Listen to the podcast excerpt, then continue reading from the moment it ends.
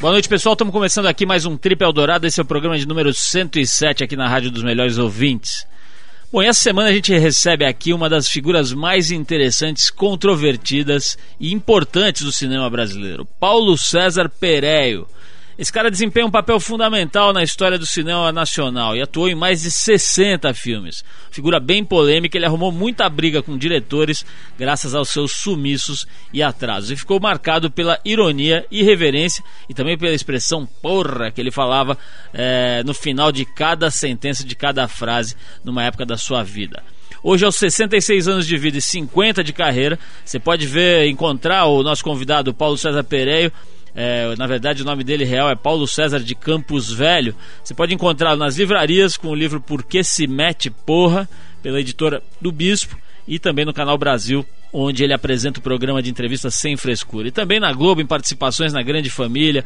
Enfim, uma figura que milita aí pelos vários campos das artes e da comunicação. Hoje ele vem aqui ao Trip falar sobre cinema, drogas e também sobre a sua prisão durante a época da ditadura. E claro, vai falar sobre a sua paixão pelas mulheres. Bom, ainda hoje com auxílio luxuoso da Embratel e do DDD 21, a gente vai bater um papo com Arthur Veríssimo, que está nesse momento lá em Lima, no Peru, fazendo mais algumas das suas travessuras e seus levantamentos antropológicos. Arthur Veríssimo daqui a pouquinho por telefone aqui. Bom, mas para abrir o programa de hoje a gente separou a banda U2 e a faixa nova deles, a Window in the Skies, que é uma das duas músicas inéditas presentes na mais nova coletânea do U2. Vamos ouvir.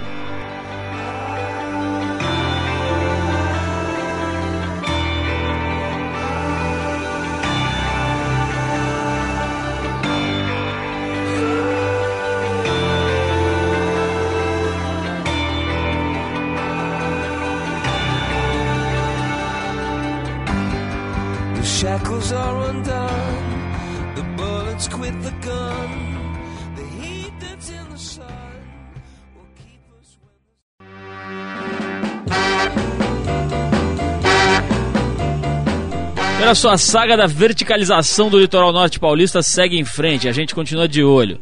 Depois de muitas idas e vindas, a votação na Câmara de São Sebastião desse projeto que visa a criação das chamadas zonas de especial interesse social esse projeto que foi proposto pelo prefeito de São Sebastião, Juan Manuel Pons Garcia, foi mais uma vez adiada. É que o pessoal concluiu que antes do projeto das leis que libera a construção de prédios de até cinco andares na região, era necessário reformular o plano diretor da cidade, plano que, que é feito para, enfim, para planejar o futuro da cidade. São Sebastião deverá crescer de forma organizada e sustentável e é necessário rever o plano diretor da cidade antes de pensar nesse tipo de lei. A grande dúvida da população e dos vereadores da oposição é se o projeto do prefeito visa realmente dar melhores condições de vida para as pessoas que moram em áreas de risco ou no Parque Estadual da Serra do Mar, por meio das chamadas EIs, ou se ele serve só para abrir espaço para especulação imobiliária desenfreada já que, segundo o projeto, as áreas liberadas para construção de edifícios seriam definidas posteriormente, aquela coisa duvidosa, né? Muita gente que ama aquele litoral, o pessoal de lá, o pessoal que frequenta, enfim, as pessoas que formam a comunidade está horrorizada com a possibilidade de detonar as praias com prédios, enfim, com edificações grandes ali, verticalizadas à beira-mar. Depois de muito debate essa semana, o anteprojeto do plano diretor foi apresentado. E a insatisfação continua justamente porque ainda não está bem definido onde será liberada a construção de edifícios. Parece que o pessoal está querendo deixar isso para depois. Mas essa ainda não é a redação final do plano diretor. Por isso, vale a pena a gente seguir de olho pelo bem das nossas praias, do nosso litoral e do sistema. Afinal de contas, é tudo interligado. O que acontece no litoral afeta a cidade e vice-versa. A gente vai ficar de olho por aqui. Essa semana a gente bateu um papo por telefone com o nosso repórter excepcional Arthur Veríssimo, que está fazendo mais alguns dos seus levantamentos aqui para a revista Trip. E dessa vez ele se embrenhou com curandeiros e outros malucos ali na região de Lima, no Peru, e quem nos ajudou a conectá-lo foi a Embratel, que tem dado uma força aqui pro programa através do 21 do DDD, para a gente poder falar baratinho e rapidinho com quem está longe, né? Com as pessoas que não podem estar tá aqui no estúdio, mas que tem coisas interessantes para contar. Vamos ouvir então. Bom, tá na hora da gente acessar personalidades e figuras exóticas do Brasil e do mundo através do 21. A gente tem tido a chance de conversar com pessoas aqui no programa usando o DDD 21 da Embratel para poder falar com a galera que está viajando, está fora do Brasil ou mesmo que está aqui perto, mas não, que não pôde vir ao estúdio. A gente tem telefonado para bater papo. E neste momento estamos falando com Lima, cidade de Lima, capital do Peru, com ninguém menos do que Arthur Veríssimo, um verdadeiro cão perdigueiro farejador. Ele que está nesse momento fazendo levantamentos na cidade de Lima e se dirigindo a Cusco a qualquer momento para visitar múmias incas. Arthur Veríssimo, como é que está a situação aí no Peru nesse momento? Ó oh, Paulo, como sempre em Lima não chove, né? Cai uma garoazinha, um chuvisco de vez em quando, mas as múmias, cara, estão tá, presentes em todos os locais. É, eu estive aqui numa favela chamada Tupac Amaru, o nome é bem, bem forte, e na favela, Paulo, a dois metros de profundidade, a garotada encontrando múmias de 700, 800 anos, cara. Mas a grande aventura, Paulo, poxa, acabei de chegar, cara, de uma história inacreditável na fronteira do Equador com, com o Peru, a 4 mil, 5 mil metros de altitude, onde que eu fui fazer a próxima matéria da Trip com os curandeiros do além, cara. Essa fronteira, aliás, é uma fronteira bastante beligerante, né? Andou, andou tendo muita, muito problema entre Peru e Equador nessa fronteira. Ainda é uma situação meio tensa aí ou não?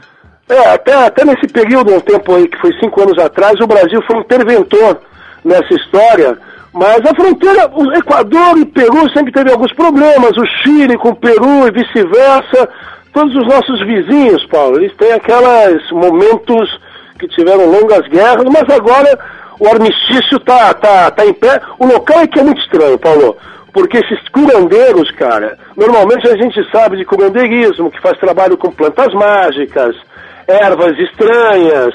Esses sujeitos, Paulo, eu só vou deixar no ar.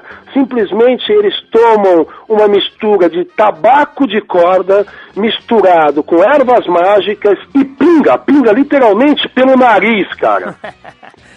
Deixamos no ar então expectativa para a próxima reportagem de Arthur Veríssimo em suas andanças. Aliás, algumas múmias dessas aí eu devo conhecer, Arthur, porque em 1982 eu atravessei atravessei essa fronteira Peru e Equador sozinho no, na, na carroceria de um, de um caminhão rumo à cidadezinha de Montanhitas, no Equador, onde fui praticar o esporte das ondas, Arthur Veríssimo. Meu Paulo, olha, eu estou levando ao programa, vou levar pessoalmente para você, isso é verdade, estou levando um barco de Totora, irmão. Cabalito de Totora, então traga mesmo, porque você vai precisar me agradar muito porque você está foragido da redação há aproximadamente 60 dias. Então, Arthur, um abração, um abração, manda um abraço para todas as múmias que você encontrar aí na, na Desértica Lima e aguardamos você aqui. Agora demora um pouquinho para voltar porque os, os, os aeroportos aqui, Arthur, estão em situação de calamidade.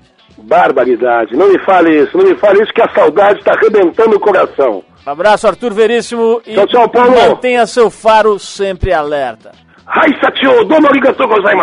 Bom, esse foi nosso papo com Arthur Veríssimo. Além de agradecer ao Arthur, a gente agradece a Embratel que tem viabilizado esses contatos com quem está longe através do DDD 21, que é um esquema rápido, barato e bom para ligar para qualquer lugar, longe ou perto de onde você está. Bom, daqui a pouquinho tem Paulo César Pereio por aqui, mas para vocês se preparando, a gente rola mais um som. Quem escolheu a próxima música foi o estilista Ronaldo Fraga, um dos papas da moda nacional. Vamos ver o que o Ronaldo Fraga quer ouvir aqui no programa. Boa noite, ouvintes da Trip FM, aqui quem fala é Ronaldo Fraga. Uh, boa noite, Paulo Lima. A música que eu, que eu gostaria de estar tá, tá pedindo, mas vivo o final do Nelson Cavaquinho, com Arnaldo Antunes. É um samba do final dos anos 60, início de 70, gravado há quatro anos pelo Arnaldo. É isso aí. O sol de brilhar mais uma vez. A luz há de chegar aos corações.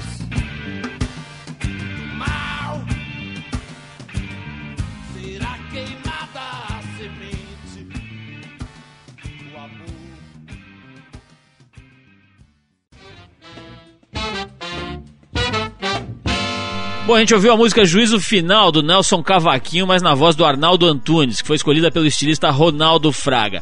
E é o seguinte, a gente escolheu o Ronaldo Fraga aqui pra opinar e pra escolher música, porque ele tá participando de uma promoção bem legal que tá apoiando aqui o programa, a promoção dos shoppings Anália Franco, Eldorado e Morumbi. Quem for lá fazer as compras de Natal, né, tem que ir fazer compras de Natal, etc, todo mundo nessa correria, pode trocar as notas fiscais por um presente assinado por um dos mais importantes eh, estilistas do Brasil. Tem o Ronaldo Fraga e tem outros, tem o Ricardo Almeida, tem um monte de gente legal eh, que assinou presentes aí para quem comprar é, a cada 400 reais né, que você compra nesses shoppings, no Anália Franco, Eldorado ou Morumbi, você pode se dar bem e ganhar um presente, escolher um dos presentes assinados pelos estilistas. Ele desempenha um papel fundamental na história do cinema e do teatro nacional. Já atuou em mais de 60 filmes e em peças a perder de vista.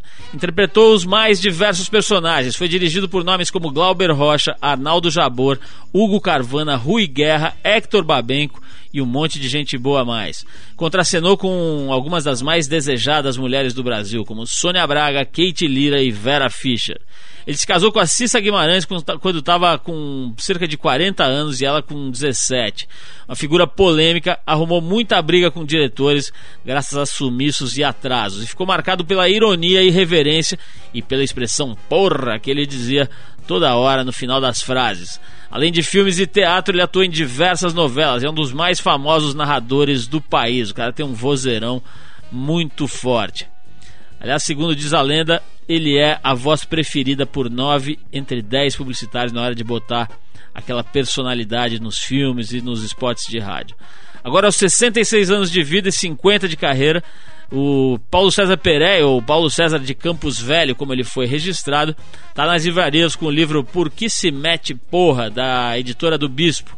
Também no Canal Brasil apresentando o programa de entrevistas Sem Frescura e também fazendo participações especiais no seriado Grande Família e em outras é, é, produções da TV Globo. Pereira, é um prazer te receber aqui nos nossos estúdios. A gente já está batendo papo aqui desde a hora que você chegou, agora estamos no ar e vamos continuar esse papo bom aqui sem interrupções. Antes de mais nada, o pessoal te chama de Pereio ou de Paulo. Como é que você prefere ser chamado? Pereio. Pereio mesmo. Pereio é. Que é um apelido, né? Pereio? Sim. Eu tava. É engraçado isso, é uma história. É porque eu tinha um. Eu, eu tinha um defeito no nariz, não respirava pelo nariz, eu estava sempre de boca aberta. E eu tenho um caminhar um pouco tombado, então me apelidaram de nego velho. E a minha irmã, que não falava direito, chamava de velho. E ele brincando, linguagem afetiva, sabe aquela coisa? Velho, pereio, peio, tem jeito de nego velho. E aí pegou a palavra pereio. Olha só. E eu, quando tive que botar um sobrenome, eu usei o pereio porque sei lá, é uma coisa que Diferencia, denunciava né? um certo afeto. É, inclusive era uma coisa autorreferente, afetiva, entende? Ô, ô, peraí, vamos falar um pouquinho do, de, de, cinema, né? Que é uma coisa que, que faz parte da tua vida e tal. Faz. Eu, eu tava outro dia observando uma conversa lá e é, era uma coisa de um, de um, programa, acho que era o Pânico, programa de, de humor lá da TV. E o cara tava tirando um sarro, ele encontrou, acho que era o Mauro Mendonça, o Nuno Leal Maia, ou os dois numa festa, e começou a tirar um sarro deles por causa dos filmes que passam hoje no Canal Brasil, as chanchadas, etc. E assim, o humorista lá tirando um sarro dos caras, pô, eu te vi no filme, sei lá, o Bem Dotado, o Homem de Tu, aí o, o Nuno Leal Maia ficou ali naquela saia justa, uma coisa meio constrangida e tal. Como é que é para você se ver nos filmes de antigamente? Eu nunca gostei muito de me ver, não. Sabe, eu observava as poucas vezes que eu fiz televisão, fiz Chazen, Xerife e Companhia, fiz, fiz várias séries. E de vez em quando eu dou uma tacadinha em televisão. Só não toleraria me alistar num exército, como se assumir um compromisso de fazer oito meses o mesmo personagem, uma novela que progride muito pouco e tal. Eu tenho muito papel de babaca na televisão. Enfim, quer dizer, eu, eu prefiro conservar uma certa liberdade, um certo habeas corpus da televisão, entende? Direito de ir e vir, sem ficar naquele compromisso. Tem gente que consegue fazer teatro e televisão simultaneamente. Eu não aguentaria. Eu ia começar a faltar ou a um ou a outro e é melhor não se comprometer. Mas esses caras do pânico não parecem ser exatamente humoristas, eles são anarquistas. Como o Faustão, quando começou, tinha um programa Perdidos na Noite que era uma bagunça, era uma esculhambação e colou por causa disso. Como os Trapalhões, era uma zona né, quando era na extinta TV Tupi.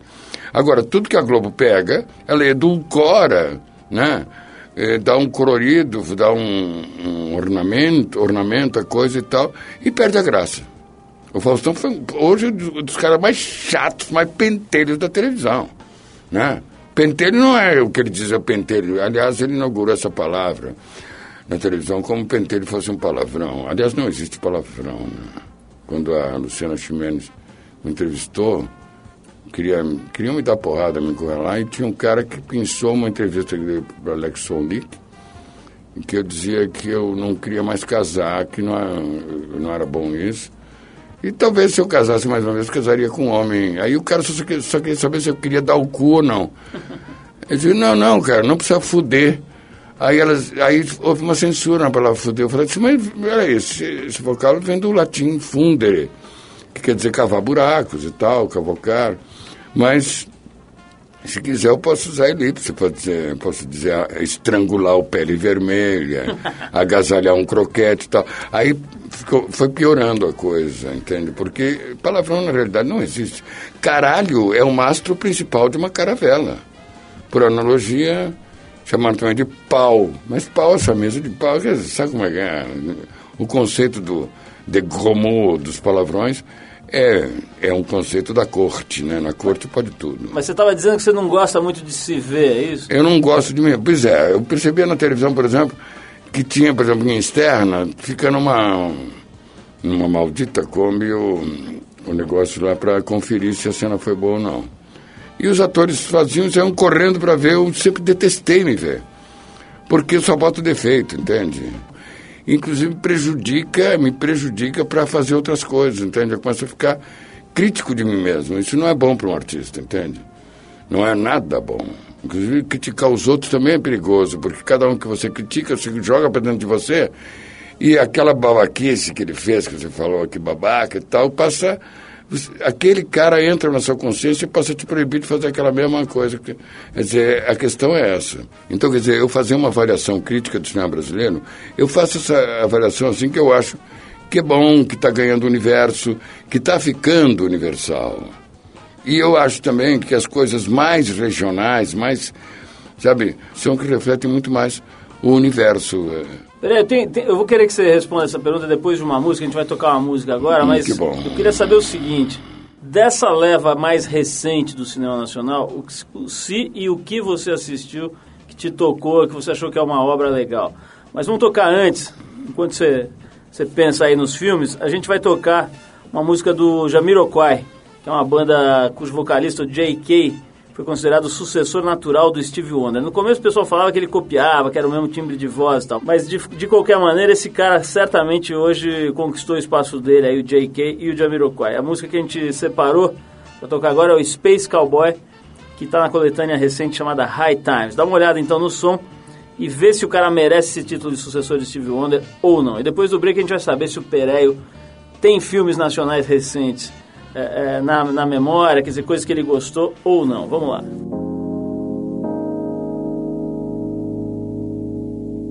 Everything is good and well. Oh, I'm here again. With a sunshine smile upon my face, my friends, a close at hand. And all my inhibitions have disappeared without a trace.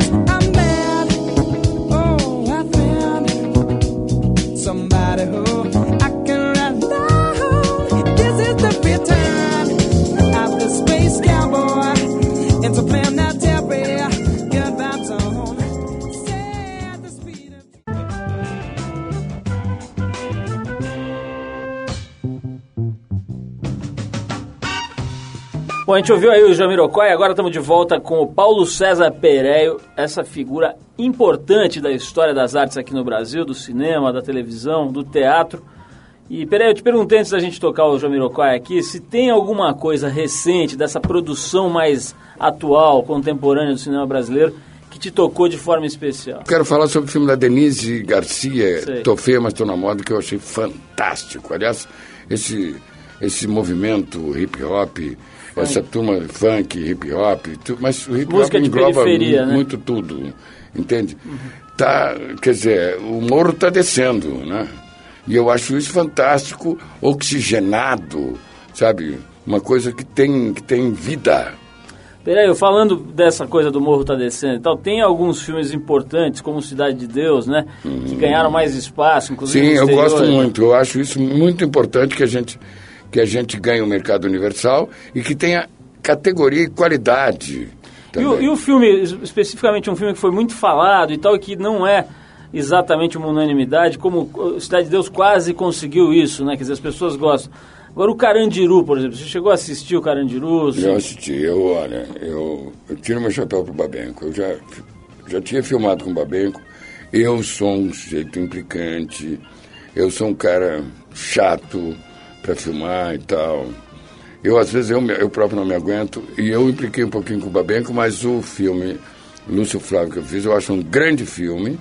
Perigosíssimo de fazer, porque tinha muito, muito neguinho que é personagem do filme, que estava em cana querendo sair.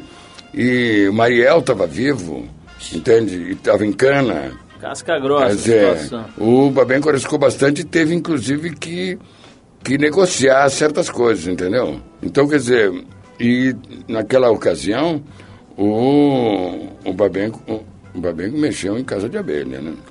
Mas tem, eu acho que Carandiru é um grande filme. tem um outro, um outro lado aí da tua história que, que as pessoas sempre te perguntam nas entrevistas, etc., e não vai dar pra escapar aqui, que é o seguinte, a mulherada, né? Você fez filmes com mulheres incríveis na época e, e, e, enfim, figuras, eh, símbolos eh, da sensualidade brasileira e tudo mais, né? Filmes importantíssimos e tudo. E você teve três casamentos e namorou diversas mulheres e tal. Como é que é? Quer dizer, eu, eh, essa semana, semana retrasada, enfim, duas, três semanas atrás, a gente perdeu aí o Jesse Valadão, né? Jesse Valadão faleceu. Ele teve aqui no programa, uns anos atrás, e contou, porque ele era o galã na época, né? Fazia filmes como galã. e tal. O, Jesse, olha, eu, eu gostava muito do Jesse, o Jesse era meu amigo, mas o Jesse era cafetão também, viu? Mas ele, ele contou Ele situações... era aqui- cafetão, sabe? Ele punha as mulheres lá no- na tela e ele... Ele dizer, falou disso aqui. Vamos deixar o santo em paz, mas Ele falou aqui que ele fez um filme para tentar comer a Norma Bengo. Ele disse que produziu o filme com esse único objetivo. E quando ela resolveu dar para ele, ele deu uma brochada histórica que ele carregou até o fim dos seus dias. Ele contou isso aqui, foi um Não, relato cara, muito eu vou te engraçado. contar uma coisa. É, é, o pessoal falava de porno chanchada, mas não era pornô, porque a censura era muito rigorosa e não podia, peito, seio tinha que ser singular. Não podia, Um só, né? E bunda e até um certo ponto cheio, e pentelho nem pensar. Piroca, então, pô, genitália, nem, pô, esquece. Quer dizer, não era pornô. Pornô é outra coisa. Mas, e chanchada, para mim, é a escola fundamental do cinema brasileiro. Porque o que, que é uma, uma estética, uma escola? É, começa com uma obra, depois tem a imitação, a imitação da imitação da imitação resulta numa tendência estética, numa escola, né? E eu acho que a grande escola do cinema brasileiro é a chanchada. Veja só, o, eu acho que os filmes do Mel Brooks se apropriaram muito dessa tendência. Não só do Mel Brooks, como outros realizadores de Hollywood, do, do cinemão americano, se apropriaram dessa irresponsabilidade com a verdade, com o legítimo, como as coisas, quer dizer, com uma imitação do real, com, mas também se referindo a, a como as coisas realmente são. É uma linguagem. Portanto, quer dizer, essa coisa pejorativa, dizer pornô chanchado, eu acho uma babaquice. Entende? E tanto que eu fechei, quando a, a própria Embrafilme estava, que o Cinema Novo era um, um cinema de maus meninos e boas famílias, e muito inspirado no cinema europeu. Né? Quer dizer, não, era, não tinha uma raiz profunda, não era enraizado assim no, na cultura brasileira, que eu sempre considerei uma cultura bastante vigorosa. E eu achava que a chanchada era, tanto que eu fechei com esses caras. Só que também tinha, tinha um certo baixo astral. Mas eu sei que aqui em São Paulo fazia um cinema que os homens não cobravam. Sabe? Chamaram umas, chamavam umas putas para fazer os personagens femininos e os homens iam para Desfrutar, para desfrutar. isso, isso nunca passou pela minha cabeça, meu velho. Eu, sabe, isso aí, inclusive, quer dizer, seria uma compensação salarial até. Não, nunca. Inclusive, eu sou um Uma cara- remuneração variável. É, mas é o seguinte, eu, eu sempre fui muito romântico. Eu, sabe, eu nunca fui casual. Quer dizer, teve uma fase que eu, que eu também, pô, a gente com 18, 19 anos, tá sempre com tesão, né? Batia umas três punhetas por dia, ainda tentava comer Após duas as refeições, mulheres. É, eu pensava em sexo durante as refeições, inclusive. Eu pensava, de cinco em cinco minutos, eu só pensava em sexo, inclusive durante as refeições. Pô, você olha, por exemplo, lá no, no Walter Mantini, tem, uma, tem um picadinho que chama picadinho erótico, porque vem com uma banana, assim, é, a milanesa, que parece uma piroca. Então, a gente chama de picadinho erótico. Tudo bem, né? Quer dizer, é, o erotismo está presente por aí. Aliás, o Jung chamava de energia psíquica de libido. Peraí, eu vou tocar mais uma música aqui, depois a gente vai falar um pouco mais sobre mulheres, que eu sei que é um assunto que É, eu gosto. você gosta, aprecia e conhece. Eu gosto de ter mulher por perto, sabe? Só ter mulher por perto já eu fico feliz. Então vamos tocar essa música, enquanto isso a gente providencia umas mulheres para ornamentar o estúdio aqui. Tá. A gente separou a música Virgínia, que está no disco novo dos Mutantes, foi gravado agora no show que marcou a volta da banda lá Do em Arnaldo, Londres, né? né? Isso, Arnaldo Sérgio agora com a, como é que ela a chama? volta do Arnaldo, principalmente, que o Arnaldo estava meio. Tava meio doente É, e tal, sei né? lá, né? Exato. O, o- como é que chama a, a cantora? Eu esqueci agora o nome. Daqui a Ah, não é, não é a Rita. Não, não é a Rita. Mas enfim, vamos tocar o som dos Mutantes nessa nova, nessa nova fase aí, né? Nesse show uh, lá de Londres, quase 40 anos depois da separação. A música é Virgínia e depois da música a gente vai falar sobre mulheres aqui com Paulo César Pereira. Vamos lá. Go away and close the door, please. I'm real cold. Ah. Go away, but leave the sun in. I tonight there'll be no one to warm my room. So I'll try to keep the heat with memories.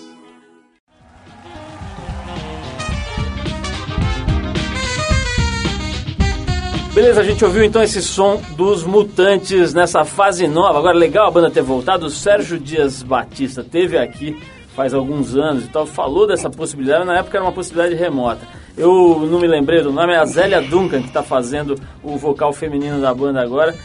E esse show lá de Londres, quem assistiu foi, disse que foi demais. Mas, ô Pereira, a gente tava falando aqui antes de tocar esse som sobre a mulherada, né? Você disse que você gostava muito do, da experiência da filmagem e tal. Você filmou com Sônia Braga, com Sandra Brea, com tudo que era mulher gata Não, não, da Sandra época. Sandra. Brea, não? Eu filmei com muita mulher. Eu moro negando que eu, que eu comia as mulheres. Jamais me aproveitaria de uma cena.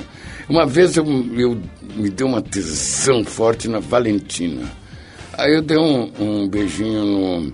assim, mas foi assim um carinho que eu fiz. Porque também eu sempre tinha um- uma potranca correndo por fora, entendeu? E depois, também com, às vezes com 10 quilos de luz em cima, um montão de, de maquinistas, contra-regras e tal, tudo, digamos assim, safado, para ver se eu ficava de pau duro ou não, pra tal. Então, quer dizer, não tinha uma atmosfera muito favorável né, para uma, digamos assim, para uma relação mais íntima. Sendo que nessa época- absolutamente não íntima nessa época o cientista que inventou o Viagra não tinha nem nascido. né? Não, não, não, mas de qualquer maneira, pau adolescente era mole porque eu era moço. E acontece o seguinte, Paldurecência era mole, é uma frase. é, é a dialética hegeliana contraditória. Acho né? que se o Lacan tivesse eu, vivo aqui, ele ia é, rodar Eu gosto aqui. dessas contradições, eu É. costumo dizer assim, eu sou a pessoa, eu sou super modesto, sabe? E eu sou a, a pessoa mais pacífica do mundo. E se alguém se meter a ser mais pacífico que eu, já vou cobrindo de porrada. Mas é brincadeira que eu faço com... a- Você com- se apaixonou por alguma dessas atrizes, Pereira? Olha, eu, eu, eu namorei a Sônia muito antes de filmar com ela. Quer dizer, então ficamos amigos. A Sônia é uma pessoa querida, ela é boa, boa praça. Esse filme, quer dizer, era muito melhor que houvesse uma camaradagem entre eu e ela do que um envolvimento. E eu estava em plena, em plena paixão pela Cissa, entende? Mas eu não ia, pô, não é jogo ficar corneando uma mulher que você está apaixonado, pô. Claro. Pereira, você foi preso, né, naquela OBAN, Sim. Operação Bandeirante, na época do rapto do embaixador dos Estados Unidos, foi em 69, né? É, você não estava diretamente envolvido com isso. Como é que você foi parar nessa situação? Não, é que eu sempre, eu sempre, eu sempre fui um, um esquerdista romântico radical, né? É, Eu pertencia à juventude comunista, eu era do Partido Comunista. E eu, eu era muito amigo do Gabeira. E então ele confiava em mim, entende? Ele tinha uma confiança afetiva em mim. Ele se meteu nesse, né, nesse movimento foquista urbano, enquanto que eu, eu parti para desbunde com as drogas, entende?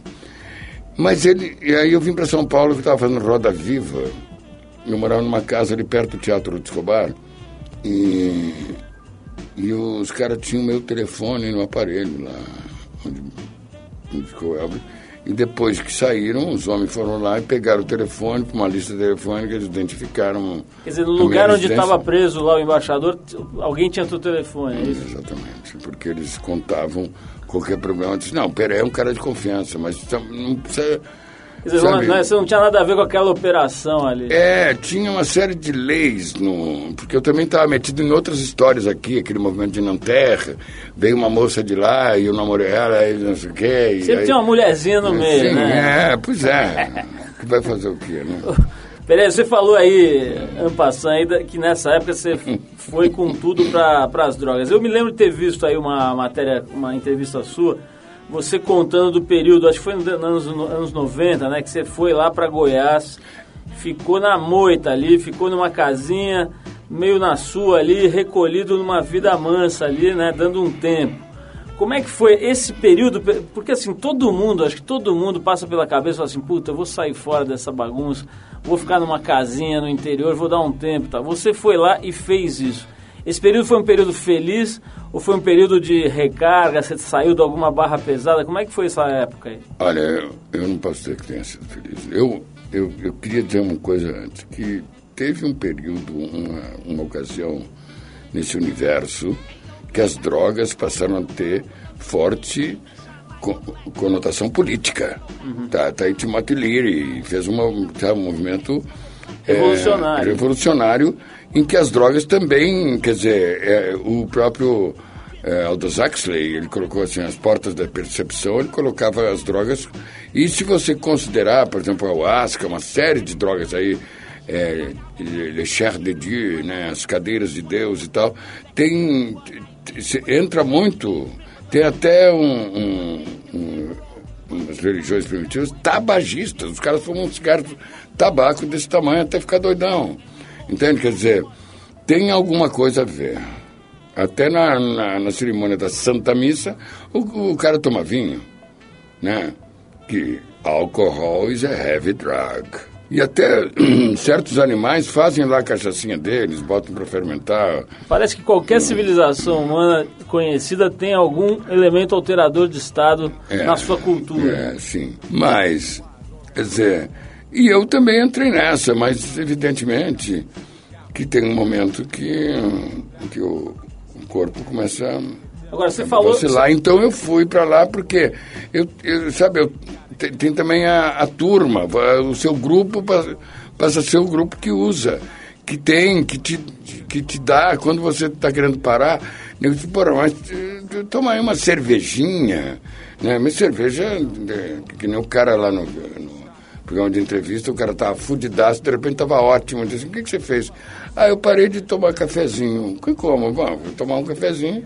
Aí fazia boca para um cigarrinho, acendia um cigarro, tomava um chopp. O chopp já dava vontade de tomar um uísque. Aí tomava mais um uísque, dava vontade de cheirar uma fileira, dava um teco. Aí ficava com vontade de dar um cu. Aí minha casa enchia de, de guri explorando e tal. Ficava numa merda fodida. Então eu parei de tomar cafezinho. Quer dizer, uma coisa leva a outra. Quer dizer, pô, eu morava no Catumbi, cara. Quer dizer, Santa Teresa, mas eu, eu elegi o Catumbi, perto da Mineira, entre a Mineira e a Coroa. Eu era amigo do pessoal do CV. Quer dizer, a coisa caía na minha mão, não precisava nem pedir. Entende? E achei melhor parar. E para parar eu, eu me isolei. Eu fui lá para o interior do, de Goiás, fiquei numa cidadezinha meio, meio fantástica, olho d'água e tal. Eu tenho, falando em veículos aqui, tem um veículo novo aqui que você lançou. O pessoal lá da editora do Bispo me mandou um exemplar desse livro é, que conta um pouco da tua história de uma forma muito original. O livro se chama, começar do nome, né? O livro se chama Por que se mete porra? Delicadezas de Paulo César Pereio, livro da editora do Bispo, que é um livro que tem uma direção de arte muito legal da Pink Weiner, que é uma das donas lá da editora, junto com o Chico Sá, nosso amigão aqui, nosso querido Chico Sá. E você lançou esse livro. Como é que é? Isso aqui é uma espécie de diário, uma espécie de compilação de cacarecos, fotografias e bilhetes. Como é que você classifica essa obra aqui? É que, olha, você observa que não tem ordem cronológica. E, e eu sempre eu sempre, de vez em quando, cometo uns poemas, gosto muito de poesia, gosto muito de literatura. É, você vê que a, a frase epígrafe, epígrafe do livro, a primeira frase, já me absolve da, de certas influências. Eu, é do T.S. Eliot, que é assim, os, os poetas imaturos copiam, os poetas maduros roubam. Então os caras disseram, não, mas isso aí tá parecendo Drummond, isso aí tá... Caguei. Eu, Pedro Nava, quando eu fui lá para o interior de Goiás, eu me impus certas disciplinas, por exemplo. Eu resolvi ler todos os romances do Machado de Assis de cabo a rabo, mesmo os que eu já tinha lido, um atrás do outro. Depois eu fiz isso com Graciliano Ramos e depois eu fiz isso com Pedro Nava. Isso aí dá para ficar quase um ano lendo, porque cada um Quer dizer, cada obra completa de cada um deles dá mais do que 4 mil páginas. E não é mole, né? Só ficar lendo, dá um pouco dá vontade de dar uma volta, cair no rio, tom, tom, né? dar, um, dar uma caminhada. Mas eu, eu tive essa disciplina, o que, é, o que eu recomendo a qualquer pessoa, inclusive eu recomendo até a minha idade. Eu recomendo 66 anos, talvez seja um período que eu esteja mais feliz. Eu recomendo a todo mundo que tenha 66 anos. Mas, veja bem, é, eu sempre também escrevo, sabe? De repente eu tenho. É, eu, eu, eu fiz jornalismo, eu escrevi no Pasquim toda semana. Era meio torturante porque tinha, é, fechava é, quinta-feira às seis da tarde. Então eu ia me estressando um pouco, porque eu tinha, como eu sou muito oral, eu tinha a mão meio travada. Mas eu tive um acidente de automóvel que quebrou minha cara toda. E eu fui a cirurgia quem fez foi um cara que errou e mascarou o erro, botou uma traqueostomia paraguaia que não conseguia falar e liberei muito a mão. Entende? Quer dizer, eu estou liberando esse livro, talvez tenha me ajudado a isso, a publicação dessas coisas que eu escrevi, que minha filha metodicamente. Foi juntando, eu jogo fora, mando bilhete para outras mulheres, outras mulheres que eu me apaixonei, que ficavam mandando bilhete e tal, juntaram isso, puseram em pastos, em arquivos e tal, e até teve uma aqui, aqui de São Paulo, essa que era, que era atriz da oficina, que, que costurou, porque o Chico e a, e a Pink, que elaboraram todo esse, esse calhamaço, e reduziram a isso que está aí, que eu acho que é, que é uma síntese muito boa. E é mais, sabe, a ordem é mais pela sei lá, eles deram, fizeram uma edição que parece até uma edição de um documentário, entende? Sobre essas coisas todas. Eu acho que esse livro é um documentário sobre mim, com a minha participação, que eu, eu como, como subsídio, entende? Mas eu não dou autoria total a mim, eu dou autoria ao Chico e a Pink. Peraí, a gente vai terminar aqui, infelizmente, dá vontade de a gente ficar conversando aqui. Mas o livro saiu barato, sempre. é um livro bonito, como eu queria, entende? É um livro bonito, barato, bom ler. Dobra a primeira página, por exemplo, tem uma ranhura ali, ó. É. Ah, não, ali, abre. Tem uma ranhura que tu abre direito o livro, né? Sim. O livro não quebra, sabe? É, é bom É uma encadernação deitado. boa, né? É. E uma direção de arte brilhante aqui da Pink Vine, edição em projeto Isso aí. E o livro tá barato, sai, sai, sai da editora por 34 reais. Na livraria talvez não chega a 40 pila, é um livro de arte. Então tá, tá feita a recomendação aqui. Eu vi esse livro durante um feriado, aí levei para dar uma olhada. Dá para dormir é com o livro, não dá? Dá, e é, e é bem ilustrado, é um negócio bem legal. Então tá dado o recado. Pereira, obrigadíssimo pela sua presença aqui. Acho que deu pra gente conversar um pouquinho. E espero que você volte pra gente conversar de novo, porque tem muita coisa aí que eu queria conversar, queria te perguntar, mas que a gente tem a limitação do tempo. Então, mil vezes obrigado aí. Parabéns por todo o teu trabalho. A gente faz por capítulo. Parabéns aí, obrigado pela tua presença. A gente vai tocar mais uma música aqui pra gente se despedir do Paulo César Pereira. A gente escolheu uma música de um outro figuraço aí das artes brasileiras. Esse infelizmente já morreu. O meu ídolo em música é Duke Ellington. Olha, do Kelly a gente não separou, mas eu tenho certeza que você deve gostar desse cara aqui, É, Tim Maia. amo o Tim Maia. ele, o Tim Maia tinha uma característica assim, que ele saía do limite. Sabe, não era essa linha pontilhada que certos cantores estão que ele não, ele saía do limite para cima e para baixo. É, meu marca, é motivo. Você conheceu ele, velho? Conheci, era meu chapa. Eu tinha medo dele. Mas eu era chapa, O que eu mais gostava dele. do, do Tim Maia eram as túnicas dele, porque eu achava Ah. que ele tinha túnicas incríveis e ele suava aquelas túnicas, elas iam ficando É, empapadas. tudo brilhando, uns verdes.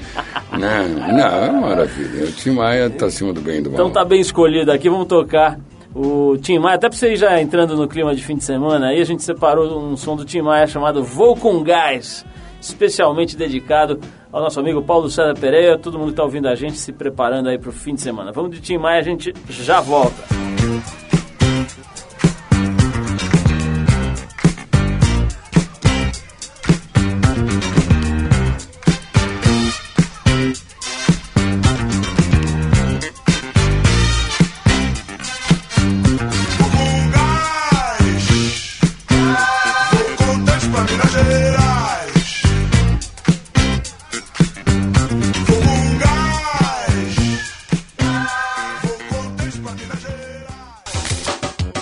Trip Eldorado apresenta Boletim do Fim. Bom, pessoal, chegou a hora da gente dar aquela geral pelo que acontece de bom aí no fim de semana. E o sol parece que vai dar as caras sim nesse fim de semana. No sábado e no domingo, o dia deve começar ensolarado, mas já no período da tarde aumenta a quantidade de nuvens e pancadas de chuva são esperadas a qualquer momento. As temperaturas devem ficar entre 17 e 29 graus. Para quem vai descer para o litoral para pegar onda, no sábado um sol de sudeste deve garantir ondas de um metro. No domingo, com o sol virando para leste, ele ganha força e as ondas aumentam um pouco, podendo chegar a um metro e meio em alguns pontos do litoral. Para quem fica na capital no fim de semana e gosta de samba, Nereu, da velha guarda do samba nacional, aquele que teve aqui batendo papo com a gente algum tempo atrás, vai se misturar a nova geração com a banda A Rapaziada. No repertório des- desde sambas da tradição do morro e das quadras de samba do Rio até as suas mais recentes canções, além de homenagens a ícones do samba como Paulinho da Viola, Cartola e outros. A apresentação rola amanhã às duas e meia da tarde no Magnólia Vila Bar, na rua Marco Aurélio 884. Os ingressos custam 13 reais. Olha só, mais música eclética e boa por aí. O cantor Luiz Melodia e o rapper Mahal se apresentam nesse fim de semana no Sesc Pinheiros. Esse show faz parte do projeto Pais e Filhos, que investiga tanto a influência dos pais sobre a obra dos filhos como o caminho inverso. Não precisa dizer né, que o Mahal é o filho do Luiz Melodia. Bom, as apresentações acontecem sábado às 9 da noite e domingo às 6 da tarde, com ingresso entre 10 e 20 reais. Vale a pena, no Sesc Pinheiros.